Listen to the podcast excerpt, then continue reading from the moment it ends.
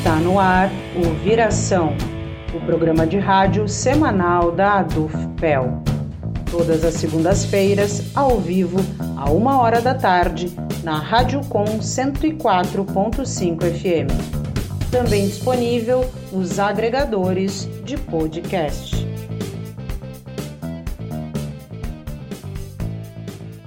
Boa tarde, eu sou Gabriela Vensky e hoje recebo aqui a professora de Direito Penal e Criminologia da UFPEL, mestra em Direito e doutoranda em Política Social e Direitos Humanos, Inesita Silveira da Costa, e o professor de Direito do Trabalho da UFPEL e UCPEL, mestre em Política Social e doutorando em Política Social e Direitos Humanos, Jairo Halpern, para falar sobre assédio no mundo do trabalho e no ambiente acadêmico. Nesta terça-feira, 17 de outubro, o ANDE Sindicato Nacional irá realizar um Dia Nacional de Combate ao Assédio nas instituições federais, estaduais e municipais de ensino, que busca intensificar a conscientização de docentes e combater os casos de assédio moral e sexual nas universidades, institutos federais e Cefetes. Boa tarde, Jairo. Boa tarde, Mesita. Sejam bem-vindos ao programa Viração eu gostaria que vocês se apresentassem aqui para os nossos ouvintes. Boa tarde, Gabriela. Boa tarde, Jairo. É muito prazer estar aqui com vocês nesse podcast, né? Viração, né? Que é um podcast da do FPEL. E meu nome é Inesita Silveira da Costa, eu sou professora de Direito Penal e de Criminologia na Universidade Federal de Pelotas, eh, desde 1992, né, então faz mais de 30 anos, 31 anos que eu sou professora da universidade, e, e portanto, por, por essa minha similaridade com essas pesquisas em relação à violência contra a mulher e as formas de assédio, violência psicológica, perseguição, enfim, posso contribuir né, nessa, nessa conversa, né, que para mim é mais uma conversa, sobre esse aspecto do, do assédio. Né? Então, me coloco à disposição né, e as perguntas que acharem pertinentes sobre, sobre o assunto. Prazer, muito obrigado pelo convite. Fico feliz em estar com vocês com a Inesita, minha colega, minha amiga de sempre. o meu nome é Jairo Alper, eu sou professor de Direito do Trabalho da Universidade Federal de Pelotas e também professor de Direito do Trabalho da Universidade Católica. Na nossa universidade, na Federal, eu também tenho o mesmo tempo de casa, já são 32 anos, Inesita, não são 31. São 32 anos de faculdade de Direito, onde passei a maior parte do tempo da minha vida entre estudante e já professor, tão logo nós voltamos, né, Inesita? Saímos dos bancos escolares e não demorou muito, já estávamos presentes na vida da Universidade Federal na vida da Faculdade de Direito, onde hoje seguimos. Também acho que a mim foi, esse convite talvez tenha sido mais apropriado, ou seja, é, instigado, mais apropriado, não porque eu teria teria sido convidado, mas porque faz parte do meu, da minha rotina do dia a dia na sala de aula, o trabalho com com assédio, com dano moral, com preocupações do ambiente, do ambiente de trabalho, com segurança, com saúde do trabalhador. Então, é algo que é corriqueiro para o dia a dia dessa disciplina né, de direito do trabalho. Esqueci de falar que eu e o professor Jair somos mestres, né? Eu em Direito e o professor Jair em Política Social e Direitos Humanos, uh, e somos doutorandos, né, no programa de pós-graduação em Direito da Universidade Católica do Programa de Política Social e Direitos Humanos, somos doutorandos, né? Embora já no, no outono da nossa vida, a gente assumiu mais esse desafio. Então, essa, essas informações eu acho importante a gente mencionar. Diga-se de passagem, Gabriela, eu só estou, né, porque a Inesita quase que me obrigou a fazer o doutorado, eu já mais velho, muito mais velho, com tanto tempo de universidade, achava que tinha terminado já a minha fase de construção acadêmica, e a Inesita me carregou junto para o doutorado, e cá estamos nós, quase ao fim, desse programa, que já se vão lá quase quatro anos, mas estamos aqui no fim. Foi um bom momento da pandemia, foi a escolha de estarmos no programa de doutorado. E nessa área, que é direitos humanos e política social, em especial direitos humanos, que trata bem do tema que a gente vai tentar abordar aqui de uma maneira bem pontual e conversada. Jairo, a gente vai começar falando um pouco sobre os tipos de assédio no trabalho. Eu gostaria de saber de ti quais são esses tipos de assédio e o que os caracteriza. Nós vamos começando assim, trabalhando de uma maneira bem didática e talvez para facilitar a compreensão também de quem está no momento nos uh, ouvindo e assistindo. Primeiro, nós temos que entender o que é o assédio no trabalho né? e o que é o assédio, como ele se caracteriza. Tem que entender que o assédio é uma forma de violência. E ele tem como objetivo fundamental desestabilizar emocionalmente e profissionalmente o trabalhador. O indivíduo fica diante de fatos inusitados, obviamente não esperados, que acaba com ações diretas que vão acabar lhe acarretando eventuais acusações, insultos, gritos, humilhações, perseguições públicas, propagação de boatos, isolamento, recusa de convivência, recusa na comunicação, exclusão social, fofoca, é de todo, tem, uma, tem um aparato no assédio moral. Ele vai ter importância também, porque ele vai se desmembrar como espécie, o assédio sexual, que hoje, infelizmente, quem diríamos nós, tratando no século XXI de preocupação com assédio sexual, mas ele há, né? e isso se dá por chantagem, por intimidação, por promessa de troca de favores, né? e que acaba trazendo graves danos ao trabalhador em todas as esferas, não só na vida privada, no setor privado, como no setor público. Nós temos tantas, tantos, tantos exemplos no, no, dias de hoje, é, tantas, tantas divulgações em mídia nacional é, de momentos de, de, de, assédio, de casos de assédio, de exoneração de servidores, de desconstituição de cargos de confiança, de comissão no serviço público por conta do assédio, é, e é isso que vai, em síntese, se, se caracterizar especialmente no assédio sexual, que tem sido o mais evidente ultimamente, a gente percebe bem essa forma de chantagear é, do assediador em relação ao assediado, da intimidação, de condutas que resultam no envolvimento de medo né, do servidor e do trabalhador, e é isso que fundamentalmente vai caracterizar o assédio no ambiente de trabalho e o assédio moral como um gênero, né, e um assédio sexual como espécie. Inesita, quais são os tipos de assédio no ambiente acadêmico e o que os caracteriza? Muito bem. Na verdade, no ambiente acadêmico não tem muita diferença em relação às formas de assédio, né? Porque o assédio no ambiente acadêmico é o assédio, tanto assédio moral como assédio sexual, ele também se replica nesses mesmos ambientes, porque nós estamos tratando de seres humanos que têm comportamentos muito parecidos, né? Tanto no ambiente acadêmico como no ambiente laboral. E, na verdade, no ambiente acadêmico não deixa de ser um ambiente laboral, embora tenha essa, essa experiência do ensino, vínculo com o aluno, tem ali uma atividade de trabalho e tem ali vínculos de hierarquia, e isso faz com que uh, ocorra todo o mesmo tipo de assédio que há no ambiente de trabalho numa empresa uh, particular, também há dentro do ambiente universitário. Então, assim, só para a gente ter um dado estatístico, né, tem uma pesquisa apontando que no Ministério da Educação é o ministério onde mais se tem assédio sexual no Brasil, em termos estatísticos, né, é o Ministério da Educação onde tem o maior número de assédios, uh, portanto, as universidades aqui estão são protagonistas desse tipo de, de assédio, no sentido de, desses ambientes, ter, ter favorecido esses ambientes por esse tipo de, de assédio. Uma coisa importante a gente identificar que a figura do assediador né, é um ser humano normal, a gente tem que entender que parece que o assediador é um serial killer, aquele tipo de ecostripador. Nada disso. O assediador é um ser humano normal que perde o filtro do certo e errado.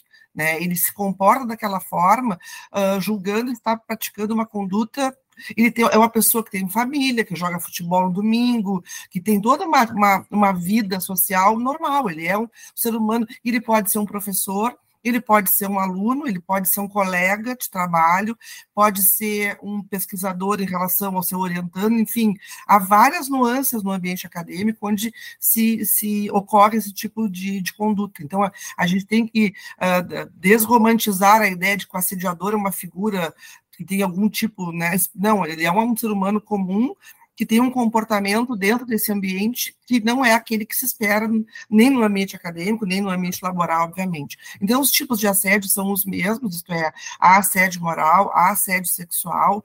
Agora, o Código Penal cria duas figuras novas de crimes contra a liberdade pessoal, que é, por exemplo, a violência psicológica e o stalking, que é a perseguição, que são, de uma certa forma, nuances dessas formas de assédio, porque são formas onde o sujeito, às vezes, persegue, intimida, né, inferioriza reiteradamente, comportamentos reiterados, obsessivos. Então, são todos esses comportamentos que envolvem, às vezes, o dia a dia uh, do aluno, né, ou do professor, ou do colega de trabalho, sempre entendendo que, no caso do assédio sexual, no ambiente universitário, ainda tem uma, uma dificuldade em termos de enquadramento penal, né? Isso a gente pode falar depois, que a gente pode falar dos crimes, porque existe a necessidade de existir um vínculo uh, laboral para se configurar o assédio sexual. Né? Então, o ambiente acadêmico, embora isso exista, a gente enxergue a conduta, a dificuldade de enquadrar isso como um crime, né? Embora, obviamente, no ambiente universitário, isso pode significar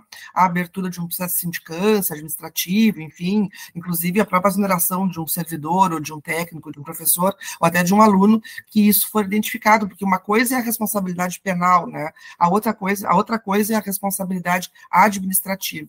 Então, isso é importante a gente enxergar. Mas os tipos de assédio, eles são exatamente os mesmos em qualquer ambiente. E vocês podem citar aqui alguns exemplos de situações que podem ser classificadas como assédio? Vamos pensar em dois tipos, né? Vamos pensar em um assédio moral puro e o um assédio moral sexual. Um assédio moral, né? Que é assim evidente, é o trabalhador, é o servidor que é perseguido. Para ser também bem didático, é sempre contigo o problema, Gabriela, sempre contigo, Inesita, é contigo o problema. Eu só me dirijo a ti o tempo todo e de forma exposta, de forma pública. Os colegas percebem que há uma certa, entre aspas, implicação. Eu vou implicar com fulano. A ideia né, é de, é de fato, esse assediador, que é essa pessoa comum, ele acaba transformando aquela disposição de vontade dele em algo muito prático. Eu vou ter que escolher alguém para poder provocar, intimidar, incomodar. Só que isso passa a ser tão rotineiro que não sei nem se ele consegue perceber num determinado momento. Mas isso é típica situação de assédio moral. É, é vamos pensar numa, determinado setor da universidade, setor de serviço público, qualquer ministério que nós temos na República, secretarias estaduais, enfim, vinculadas a, a enfim, ao serviço público geral. Aquele chefe né, que está sempre atrás daquela pessoa, daquele, e pode ser um trabalhador, ato de questão de gênero aqui, processo moral, né, procurando incomodá-lo, discutir com ele que ele não fez o trabalho não, na forma como ele gostaria que fosse, mas isso sempre, sempre expondo a figura do trabalhador, a figura do servidor, no caso, tratando do serviço público. Tá, isso é uma, isso é uma modalidade, um meio de, de, de demonstração de assédio. Tá? Essa provocação, essa intimidação, essa cobrança rotineira. E nós sabemos que há. É muito plausível compreender nos dias de hoje que isso acontece. Eu me recordo Acho que posso dar um lembrado de um exemplo que foi bem, foi bem divulgado no Brasil, nesse período que tivemos há pouco tempo atrás. Recordam que o presidente da Caixa Econômica Federal, do governo anterior, ele resolveu lá no seu gabinete, seu andar de trabalho, ele resolveu pedir que, ou determinar, determinados subordinados dele passassem por corredor polonês, para quem não lembra, para quem não sabe, duas, de dois lados, duas filas, né, e, por, e pelo meio, né, colocando a, a, ao público que essa pessoa não, não, não, não, não atingia as metas, ele determinava que as pessoas publicamente fizessem é, agachamento, como é que se chama? É, me esqueci, é, agachamento, né, por conta de não ter alcançado a meta ou algum tipo de propósito que aquele momento da atividade desejava, era importante, e isso é típica situação exemplificativa de um assédio moral. E um assédio sexual, troca de favores. Troca de favor. Vamos pensar no assediador em relação até ao assédio sexual. Né? É, se tu me ofereceres vantagem sexual, eu te promovo. Se tu me ofereceres vantagem sexual, eu te eu melhoro tuas condições no trabalho. Se é na, no setor privado, eu te proponho um aumento. Se é no setor público, eu te consigo um cargo de comissão, eu te consigo colocar numa, num, num lado, do meu lado, para trabalhar como a minha chefia, como auxiliar, enfim, como assistente.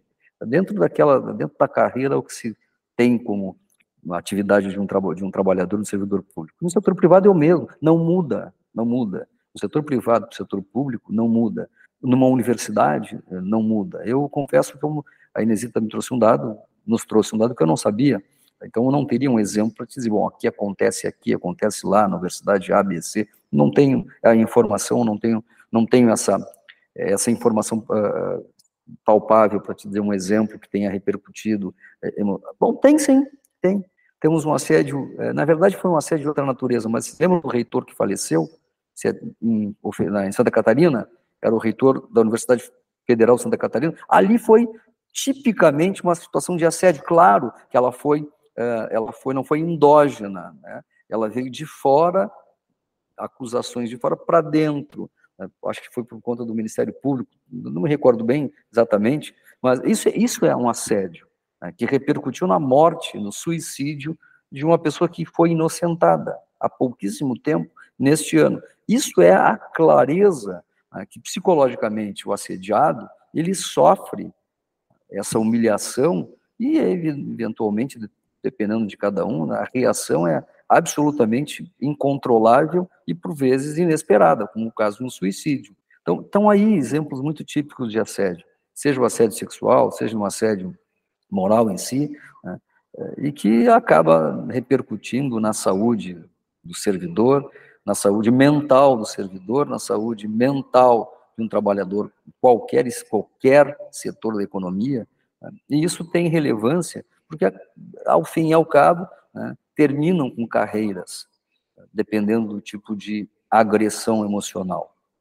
Um aspecto importante, né, a gente enxergar que no caso do assédio sexual, eh, não é preciso que haja qualquer comportamento sexual, é basta a intenção do sujeito uhum. de pretender aquela vantagem sexual para fornecer alguma vantagem, por exemplo, aumento de salário, uma, no caso da universidade, né, conceder uma bolsa de pesquisa e assim as coisas, né? Então, na verdade, o, o que entender que é uma é um favorecimento que o sujeito vai, vai trazer uh, com a expectativa de, né? Não, não precisa haver nenhum tipo de comportamento sexual efetivo.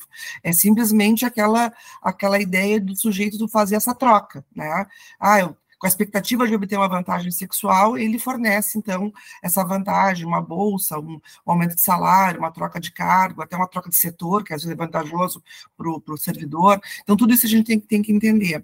Eh, no ambiente acadêmico, um exemplo muito claro com relação ao assédio moral, que a gente tem visto isso dentro da universidade, é nesses ambientes de, de pós-graduação. Né? Não estou dizendo que isso é uma regra geral, estou dizendo que ali a gente tem pesquisadores que têm que cumprir cumprir metas, né? Uh, tem bolsas, portanto, para que são venha dinheiro que vem de, de, de, uh, de algumas instituições de fomento, uh, tem um número de artigos que ele tem que deixar né, no seu Lattes. Então, às vezes, ele transforma a vida do, do pesquisador, né, no caso ali que pode ser um mestrando, um doutorando, um aluno de iniciação científica, às vezes na, no inferno, né? Eh, não no sentido de uma cobrança justa, mas de uma, de uma exigência que leva o indivíduo a chorar, a se deprimir, a não dormir, uhum. a viver movido a remédio, porque ele tem que eh, dar retorno daquela atividade. E o retorno, às vezes, que não é só uh, uma única pessoa, né? é o retorno que às vezes é de uma equipe, é do próprio professor, pesquisador, mas que fica numa única pessoa, ou dois ou três, que ficam sendo. E isso é um exemplo de assédio, com certeza. No momento que o indivíduo indivíduo é desestabilizado emocionalmente, a gente não pode dizer que aquilo é uma cobrança justa. Não posso levar o indivíduo às lágrimas, né, a, se desesperar, a passar noites em claro, a ser movido a remédio por conta de uma cobrança acadêmica. Então, tudo isso é uma forma de assédio moral, quando a gente ultrapassa o limite do bom senso, da cobrança, e passa, como já eu dizia, implicar aquela pessoa, como se ele tivesse a obrigação de fazer tudo acontecer. E nem sempre aquele aluno, aquele orientando ali tem essa, essa obrigação. Então é isso que a gente tem que a gente eh, dá como exemplo. E o assédio sexual no ambiente acadêmico é o mesmo assédio sexual de qualquer outro ambiente.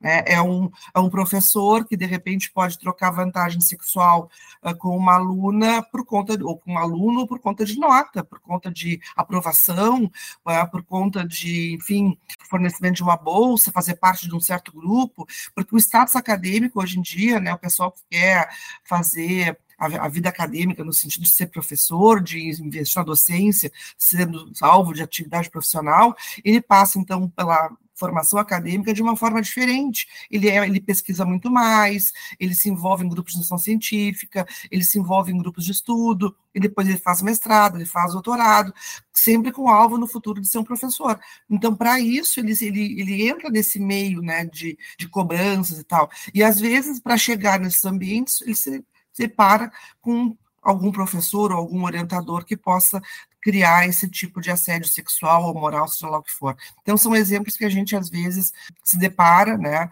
de forma muito triste nesse tipo de, de ambiente. Eu gostaria que vocês falassem um pouco mais só sobre o que diferencia o assédio moral de outros tipos de violência, se o que diferencia ele seria a constância, a persistência. É, eu acho, é, Gabriela, que eles não se diferenciam acho que o assédio moral, ele nada mais é do que uma forma de violência e ele é intrínseco, é, porque a violência, a violência moral, a violência psicológica, a violência é uma forma de agressão a alguém. Então, é, a Inesita é, é professora de direito penal, ela é talvez muito mais talvez não, ela tem muita, muito mais habilidade para enxergar isso do ponto de vista criminal, né? mas é, do ponto de vista é, do direito administrativo, isso está tipicamente vinculado né, à agressão, à agressão que é punida e que deve ser punida. Mas a violência e assédio moral, para mim, não se distinguem em nada. É tão violento uma agressão física quanto uma agressão psicológica. O grau né, pode ser tão também, o efeito será tão perverso quanto uma agressão física. Claro que eu não estou trabalhando aqui numa hipótese que chega-se à morte eh, na, na, na, violência emocional. Chegou a morte num professor, num reitor, não, mas o motivo do suicídio é sempre uma, uma incógnita para aqueles que ficam do lado de fora, vendo, enxergando, eh, e tendo como ideia que só teve aquele fato, o fato desencadeador desse, dessa violência. Mas a violência física, para mim, se equipara no mesmo plano da violência moral.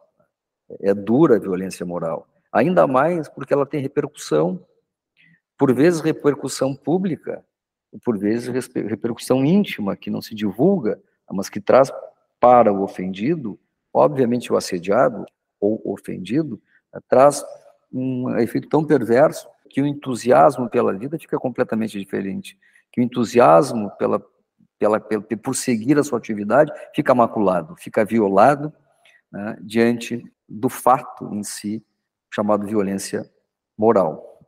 Acho que uma coisa importante a gente separar aqui, né, que há o mundo né, do direito administrativo, do direito do trabalho e o mundo do direito penal. Né? Então, quando a gente fala em violências, né, a, gente, a gente tem que enxergar que para cada violência, né, o legislador criminal ele escolhe algum artigo do Código Penal para punir aquela forma de violência durante muito tempo a gente não se preocupou com essas liberdades individuais, né? Isso é uma coisa né, dos, dos, dos, tempos modernos. A gente pode pensar que né, no tempo a, a, no passado a gente se preocupava com a lesão corporal, se preocupava com os crimes contra a honra, mas efetivamente com as liberdades pessoais, com a proteção às liberdades pessoais, isso é bastante recente. A gente tem uma Constituição chamada de Cidadã de 88 que a partir desse momento nos desperta para outras proteções que não se despertava antes. Então, a partir desse raciocínio, a gente vê que o legislador penal ele passa então a ver outras formas de violência que até então ele não trouxe como crime, né? Então a gente tinha no Código Penal homicídio, lesão corporal, todos os crimes que envolviam a violência física, né? Mas muita, muito pouca preocupação com relação a crimes que protegessem a integridade psíquica do indivíduo. Né? Então, muito recentemente, a gente tem prestigiado mais os crimes de ameaça, o crime de constrangimento ilegal, uh, o crime de violência psicológica, que é um crime bem recente, o crime de stalking, uh, o próprio assédio sexual, so, todos esses últimos três são bem recentes, são dos anos 2000. Então, a gente vê que a recém é muito recente essa preocupação em separar as formas de violência, né? E trazer isso como um crime. Tanto que lá no mundo do direito do trabalho, o reconhecimento do assédio moral, acho que até é um pouco mais antigo, mas no mundo do direito penal ele é muito mais recente, né? Porque a gente não tinha o assédio sexual, há muitos anos atrás não se tinha esse tipo, esse tipo penal, não tínhamos violência psicológica, não tínhamos o crime de perseguição. Então, dependendo do comportamento do sujeito, da forma como ele se comporta, eu posso enquadrar em algum tipo, por exemplo, se a intenção é favorecimento sexual, é, é assédio sexual. Se a intenção é só perseguir, tirar tranquilidade, ficar ah, obsessivamente atrás daquela pessoa, stalkeando nas redes sociais, telefonando, mandando mensagem, isso é o crime de stalking. Se o sujeito ameaça a pessoa de que vai uh, impor um mal injusto e grave, isso é um crime de ameaça. Então, dependendo do, do tipo de violência praticado, eu vou encaixar uh, em algum artigo do Código Penal. Só que isso não invalida, se eu não tiver um artigo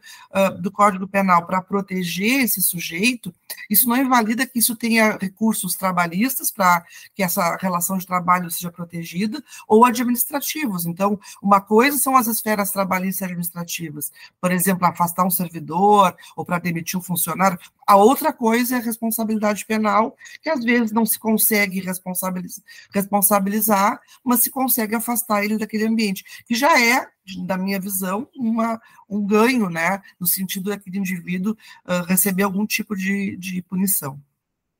Eu acho que foi importante o que a, Inesita coloca, porque tem dois planos, e tem três planos aqui, já que estamos trabalhando nesse, nesse, no cenário do assédio moral no trabalho, no ambiente de trabalho, nós temos que pensar do ponto de vista do direito penal, ele não se comunica diretamente com a vida da lei que trata do regimento, regulamento dos servidores públicos, federais, municipais e do, do Distrito Federal. Eles não são juntos, não se comunicam.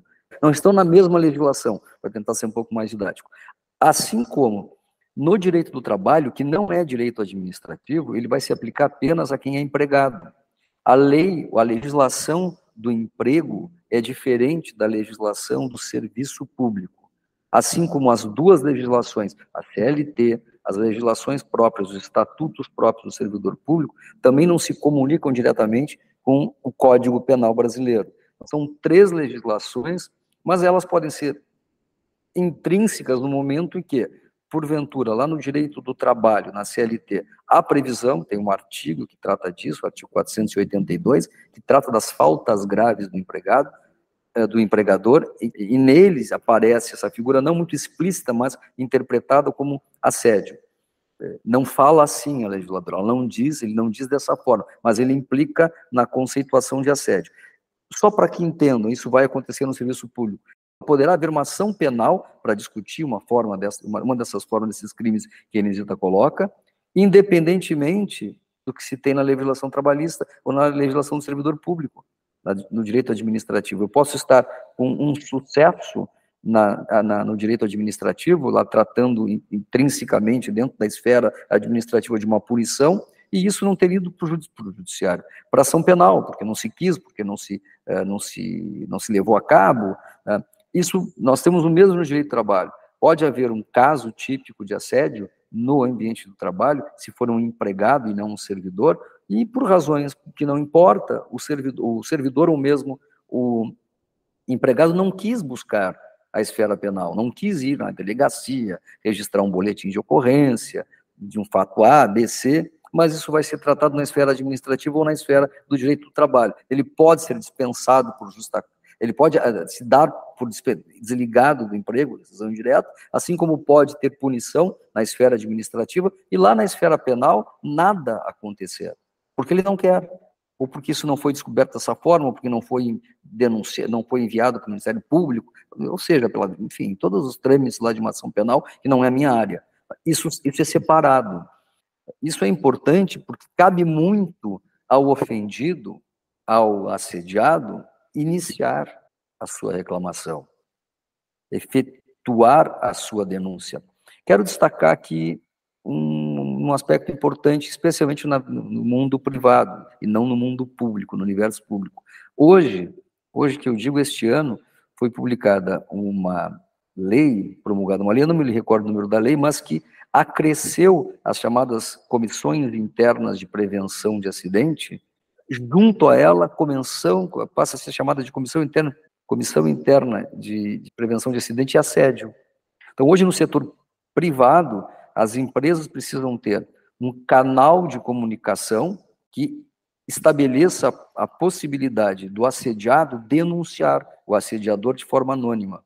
É obrigado, a partir dessa legislação, não sei se foi maio, abril, não, não importa, trazendo isso para a esfera privada, a poder tratar isso de uma maneira legal do cuidado que deve ter o assediador e, do, e da possibilidade do assediado tentar né, denunciar o assédio, porque a gente sabe que é muito difícil.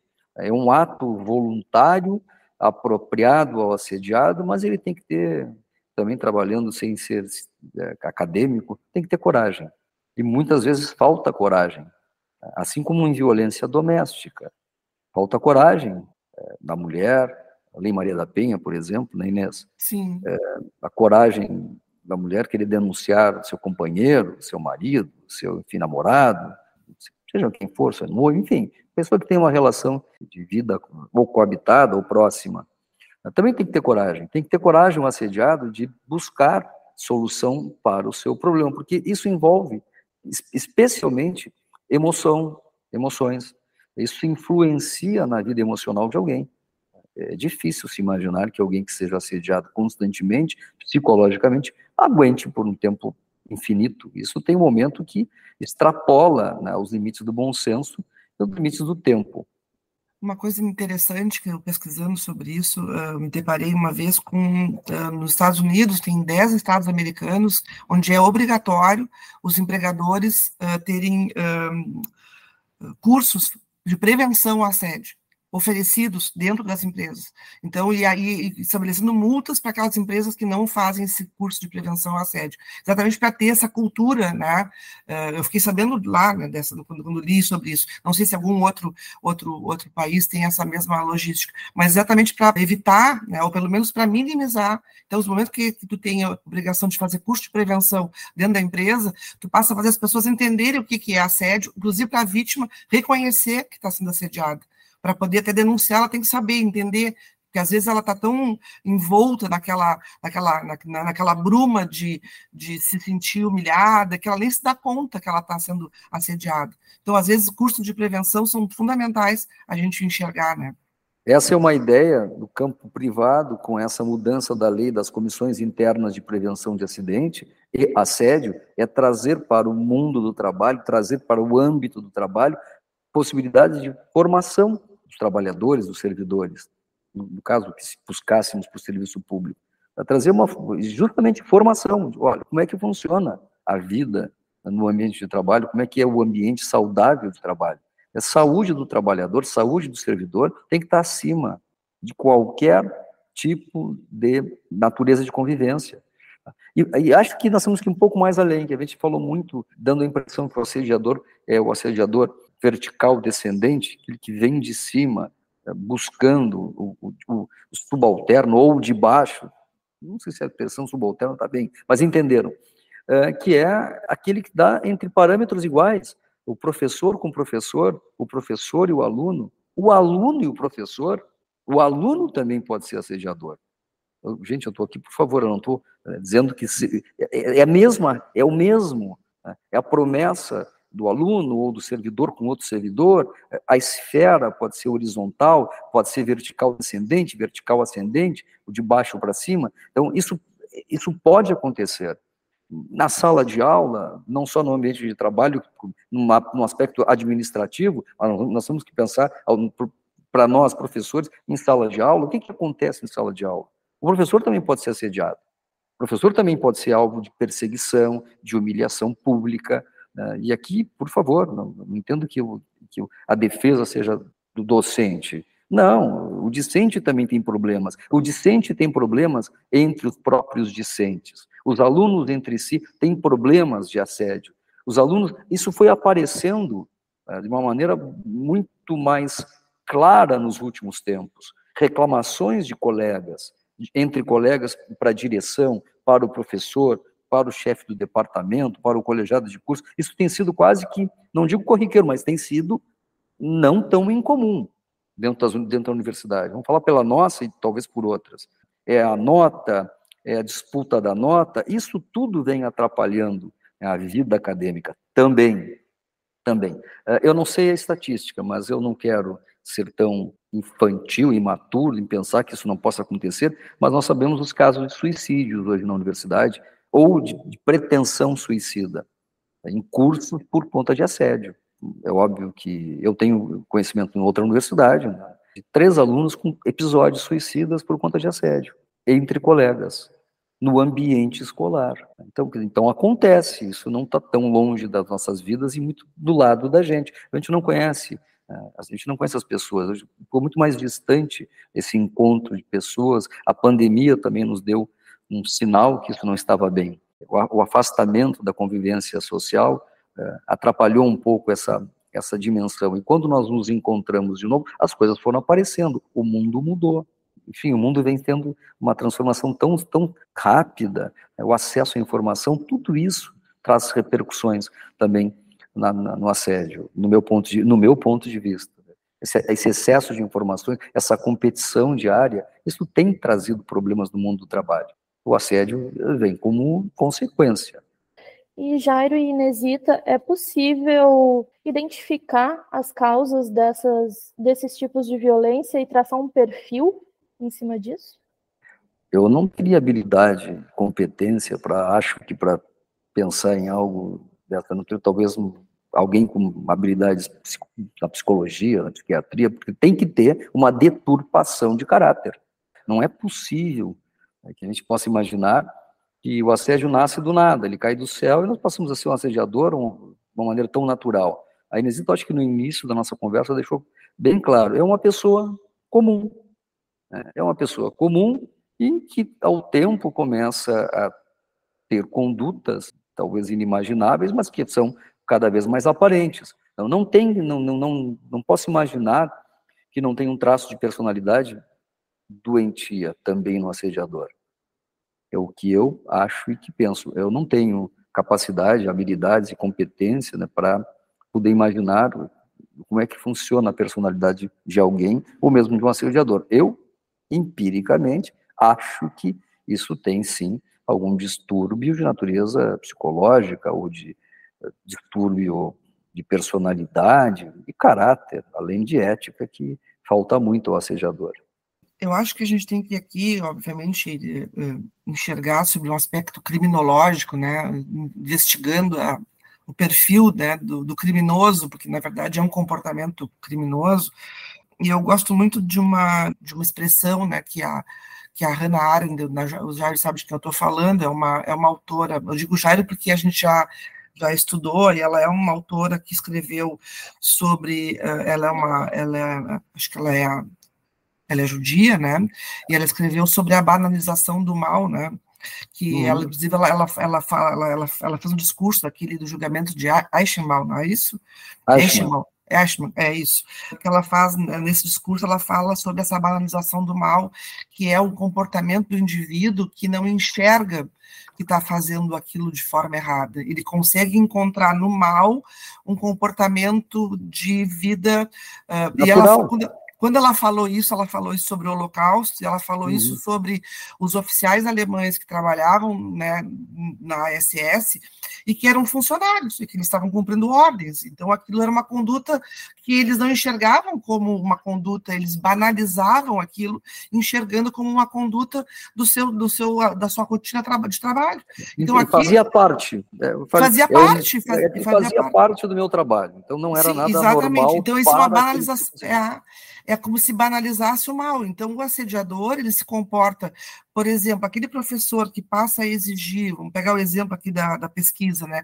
Exigir um comportamento do, do, seu, do seu aluno, do seu orientando, de forma a levá-lo à loucura, né? Ele não está achando que está cobrando nada demais, ele acha que aquilo faz parte da conduta que o professor tem que fazer em relação àquele tipo de aluno, porque se ele quer ser pesquisador, ele tem que fazer isso, ele tem que lutar, ele tem que passar a madrugada em claro, ele tem que virar fim de semana, ele tem que tomar remédio para se manter acordado já começa a achar aquela pra... então são condutas que o indivíduo perde o filtro né, do bem e do mal. Uh, na verdade, eu não tenho aqui como dar estatisticamente nem de forma a dizer uma pesquisa com qualquer dado científico com relação ao perfil do assediador no sentido patológico, eu não posso falar sobre isso, mas, é, obviamente, ele é, é, um, é um indivíduo que banaliza o mal, que ele acha que aquilo é uma coisa normal, ele não enxerga aquilo uh, como uma coisa, né, tanto que ele se ele não é surpreendido, denunciado, ele replica, né? É mais ou menos como a violência contra a mulher, um, relacionamento tóxico, um, marido abusador. Ele não acha que ele é abusador, ele não acha que ele é um sujeito agressivo, que ele não, ele não se enxerga dessa maneira. Ele acha que, que a, forma que ele trata com humilhação, com desprezo, uh, verbalizando, xingando, ele acha que aquilo ali é o, é o normal. É, aquilo para ele é um comportamento do seu dia a dia. Então é muito difícil a gente patologizar, porque não, não é uma patologia, mas é um indivíduo que, obviamente, está fora de um padrão de normalidade, com certeza. Agora, o tamanho, né, aí só se a gente pudesse buscar, de repente, apoio de um psiquiatra, de um psicólogo, para nos trazer um dado mais real sobre o perfil desse indivíduo. Mas, com certeza, ele é um indivíduo que tem uma vida social. Se a gente for, ele não posso chamar ele de psicopata, porque eles não têm dado para dizer isso, né? Mas o psicopata não é um doente mental. O psicopata é um ser humano que tem um desvio social, na verdade, né?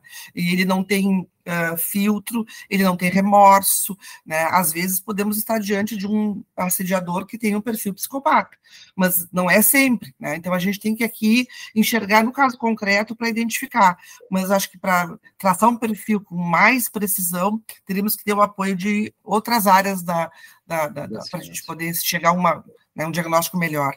Muitas vezes, é, o assediador é uma pessoa com capacidade, com uma inteligência diferenciada, por vezes, sutil, porque esse talvez não, não tem pior ou melhor assediador, mas tem aqueles que têm um traço de personalidade, de sutileza, né, que transformam, por vezes, num, enfim, uma pessoa que tudo se espera. Né. Esse é um traço que é perigoso, porque não se sabe exatamente como a Nesida colocou, se ele chega a ser um psicopata, se ele não é um psicopata, se ele é uma pessoa normal, mas a sutileza no assédio é muito perigosa. A forma sutil de se chegar no assediado, na vítima, no ofendido. Lembrando aqui de novo, a Inesita já destacou bem, é, tem algo que fica vinculado estritamente ao direito penal, e são implicações penais, e outra implicação no âmbito do trabalho no âmbito do, ambiente, no âmbito do trabalho, do serviço público, setor privado, o que, quer, o que quer que seja. Então, isso tem que ter esse, esse cuidado, essa divisão é importante, porque nem sempre isso termina numa punição de, na esfera penal. Tá? Isso pode ficar exclusivamente na esfera administrativa. Uma vez eu disse, brincando com os alunos, não é possível, e nos dias de hoje, vamos pensar num exemplo de assédio, que acho que não acontece mais isso, mas é o professor que chega em sala de aula e diz, eu vou fazer uma prova difícil, quando na minha prova ninguém passa. Isso é uma coisa do tempo moderno, eu não acredito que aconteça. Isso é um assédio. Isso é forma de assédio. O, o que traz medo para o assediado, o que traz medo para o ofendido na forma da conduta, isso é forma de assédio. Isso não se pode pensar que ainda exista. vou te rodar, fazendo no nosso campo aqui bem prático, visual, de visibilidade. Eu não posso dizer isso para o meu aluno na sala de aula, faculdade de Direito, olha, esperem por mim porque a prova vai ser horrível. Não, não, não se tem como admitir, e isso não deixa de ser forma de ser assédio. É, talvez ninguém, ah, isso é normal, o professor fala. Não é normal o professor dizer isso. Ele não pode dizer isso.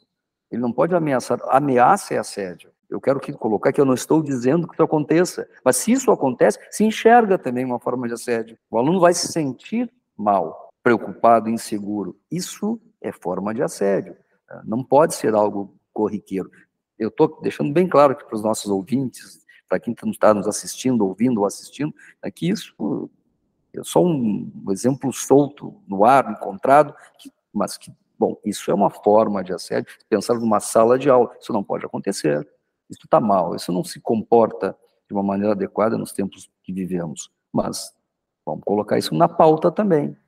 Né? Ainda mais do nosso, da nossa associação, do nosso, do nosso grupo de, de amigos, de professores, de colegas, de profissionais. Mas tenho certeza que isso Não acontece mais no dia de hoje, mas isso acontecia. Eu me lembro nas épocas áureas da universidade, tinha medo de professores, e medo de professor nada mais é do que da outra contrapartida, assédio moral.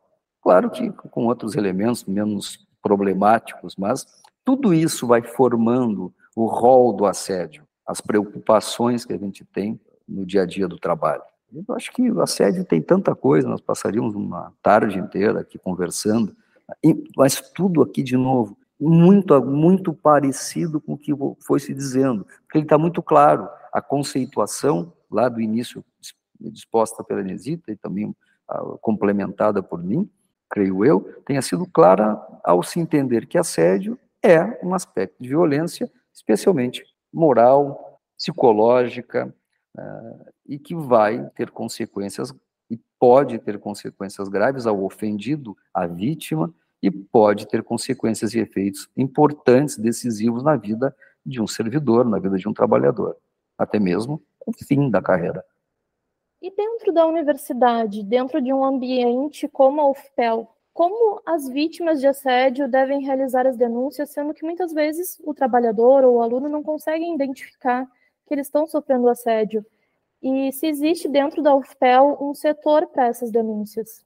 Bom, a, a, dificuldade de identificar, né, como eu já tinha mencionado, ela é muito grande, porque o indivíduo, às vezes, ele está né, envolvido naquele ambiente de forma tão intensa que ele não consegue identificar uh, quando está sendo vítima uh, de assédio. Mas na verdade a denúncia, né, pode, ela pode ser da própria vítima, ela pode ser de um colega, ela pode ser de um colega de um colega professor, um colega aluno, um colega técnico administrativo, qualquer um pode denunciar.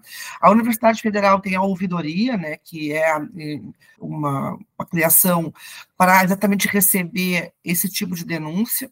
E essa ouvidoria, ela pode ser, essa denúncia pode ser inclusive anônima, permite essa, esse anonimato na denúncia com relação a esse tipo de. Mas a gente tem que pensar uma coisa que eu sempre tenho dito, né? E tenho quando me chamam para falar sobre isso, que eu acho muito importante, que é que a, a, exigência das formalizações né, das denúncias.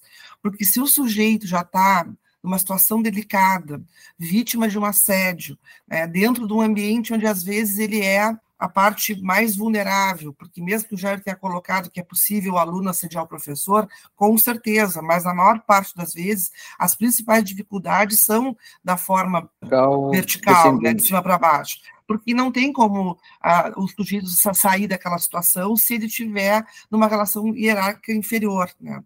Nesse contexto, é difícil o aluno, como é que o aluno vai ter coragem né, de colocar um papel, formalizar e assinar e entregar aquilo lá no colegiado de curso?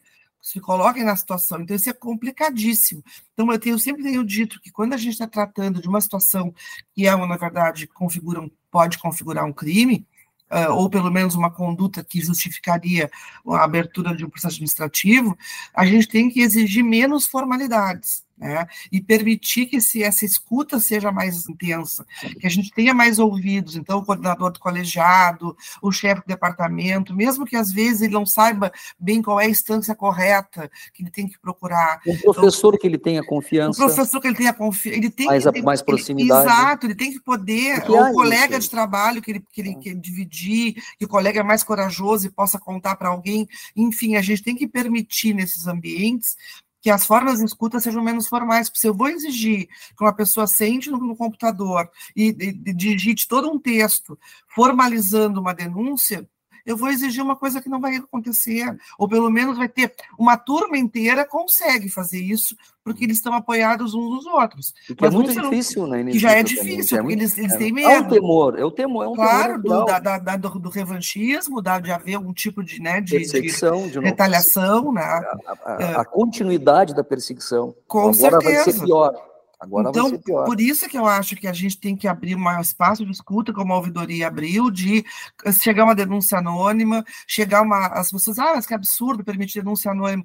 Mas se eu preciso fortalecer aquela pessoa para ela poder denunciar, a única forma, às vezes, é garantir a sua privacidade, porque senão eu vou expor ela mais ainda.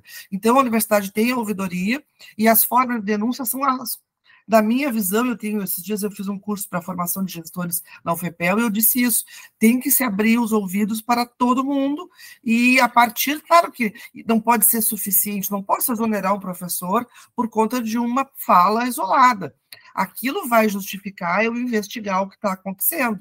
E a partir dessa investigação, que normalmente é um processo administrativo, eu ver se há fundamento real Direito de defesa de quem está sendo. Exatamente, angariar nada, é... aqui as provas, ouvir testemunhas, oportunizar que, eu, que o, seja que o, o colega, seja o, o, técnico, seja o professor, ah, seja uh, da defesa, ampla defesa, obviamente, contraditório, todas as possibilidades para mas Preservados, posso... tanto o ofendido quanto o ofensor, Com certeza, o mas... assediador uh... e o assediado. Tem, tem, todo, um, todo um aparato que dê tranquilidade para que seja investigado Sim. de uma maneira correta, é. sem expor ninguém, porque por vezes vezes isso termina e não era o caso típico de, de, sim, sim. de assédio, e aquele que foi exposto eventualmente pode ter sua vida também imaculada. Com vai. Inver, vai inverter o problema. Com certeza. Uma denúncia falsa, porque a gente sabe também dessas possibilidades, de às vezes a forma de, de haver uma vingança, de para ser, de uma, dar um retorno para aquela pessoa, há uma denúncia. Isso pode também comprometer a vida acadêmica de, uma, de, um, de um indivíduo, a vida laboral de um indivíduo, até familiar. a imagem de uma empresa, tudo pode se comprometer. A vida pessoal, a vida familiar. Né? Sim, então. então que, tudo é um cuidado, o entorno ah, é um ah, cuidado. Então, eu acho que assim, eu vi agora que a FURG já está um pouco mais na frente que nós, em termos de estrutura, eles já estão criando uh, um núcleo exclusivo para tratar dos assédios no ambiente acadêmico. Eu acho que a UFPEL não tem esse núcleo, inclusive, eu acho que é importante a gente começar a pensar de ter um núcleo para especificamente no ambiente onde a gente possa ter, de repente, um núcleo que seja aqui multifuncional, né, com várias, uhum. com representantes de várias várias de áreas de conhecimento também, para a gente poder ouvir essas pessoas e a partir daí, porque também não pode se criar uma situação de caça às bruxas, onde a gente uhum, né, uhum. cria uma. Senão a pessoa fica que não consegue falar nada, se sente tudo, nem tudo é assédio mas tudo pode ser assédio. Então, as duas coisas têm que ser prestigiadas. Então, por isso que tem que se ouvir se oportunizar a defesa e dentro dessa, desse, desse ambiente acadêmico ter exatamente esse espaço de escuta, tanto por parte daquele que se sente assediado, como do, por parte daquele que assediou.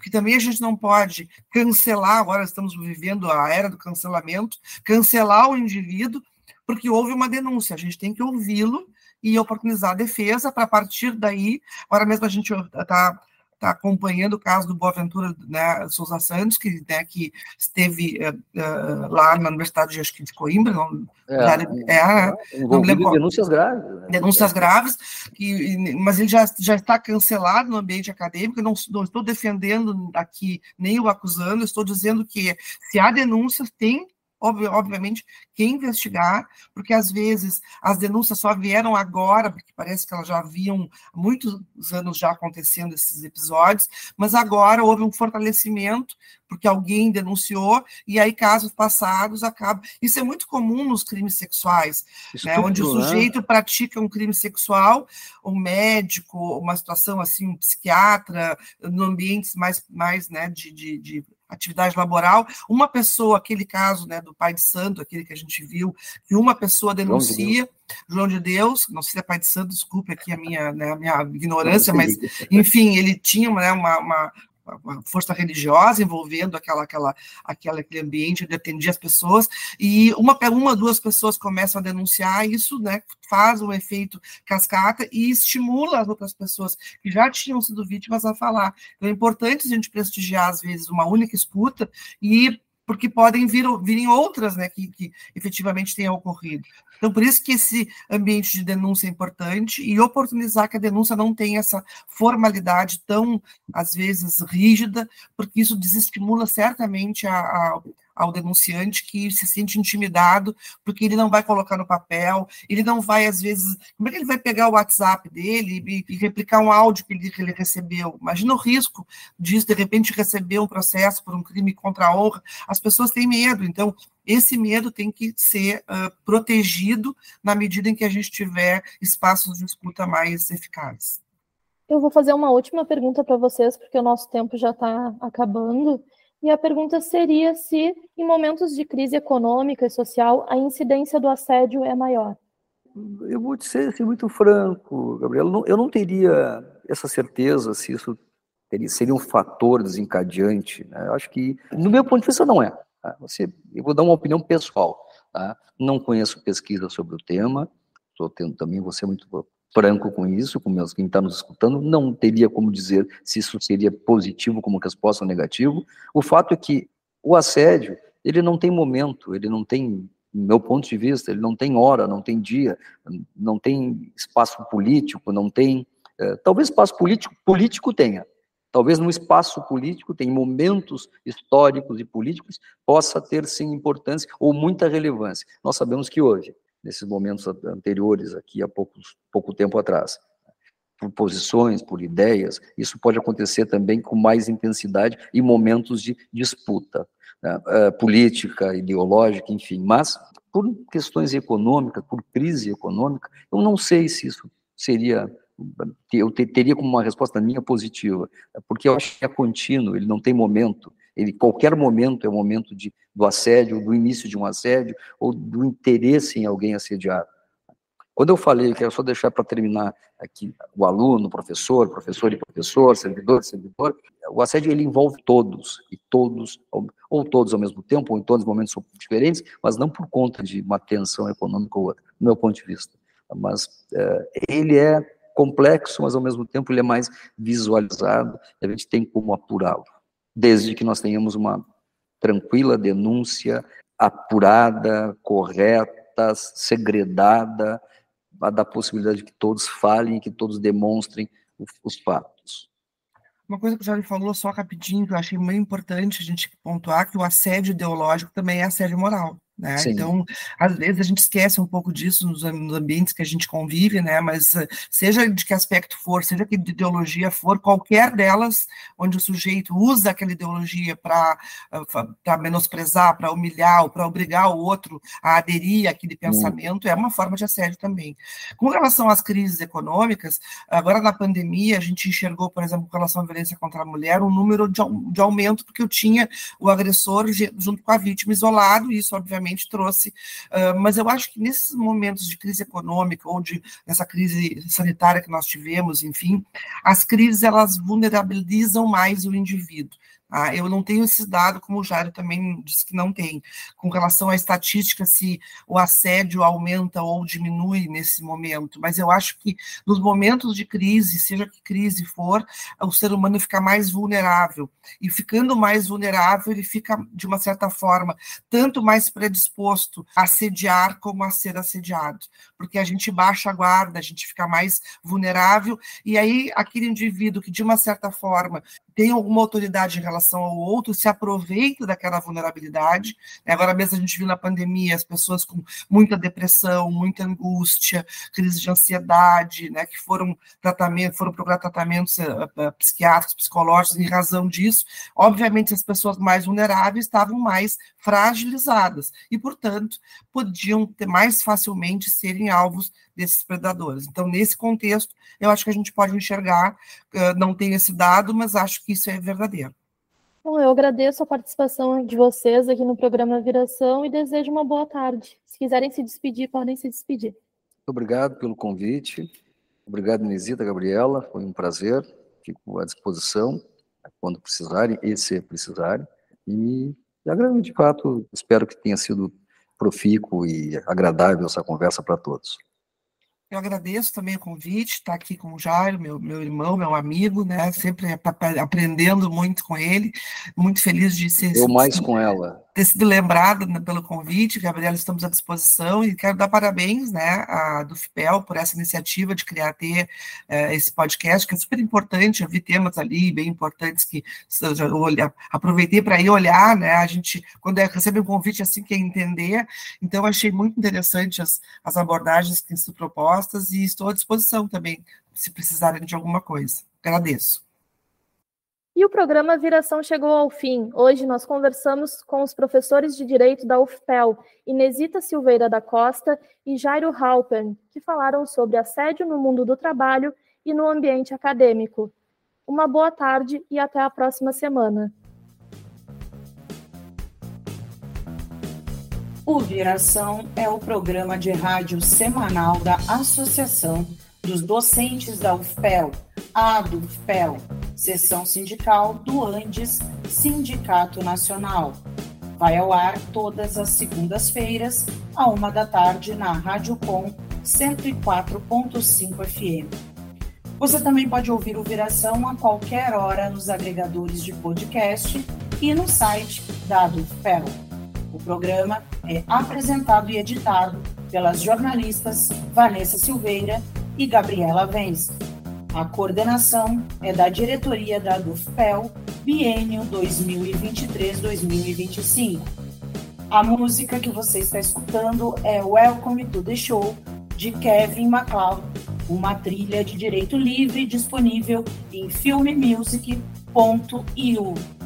Para mais notícias, acesse adufpel.org.br e arroba adufpel no Instagram, Twitter e Facebook. Se tiver alguma sugestão de pauta, escreva para imprensa.adufpel.org.br. Agradecemos a audiência e até mais.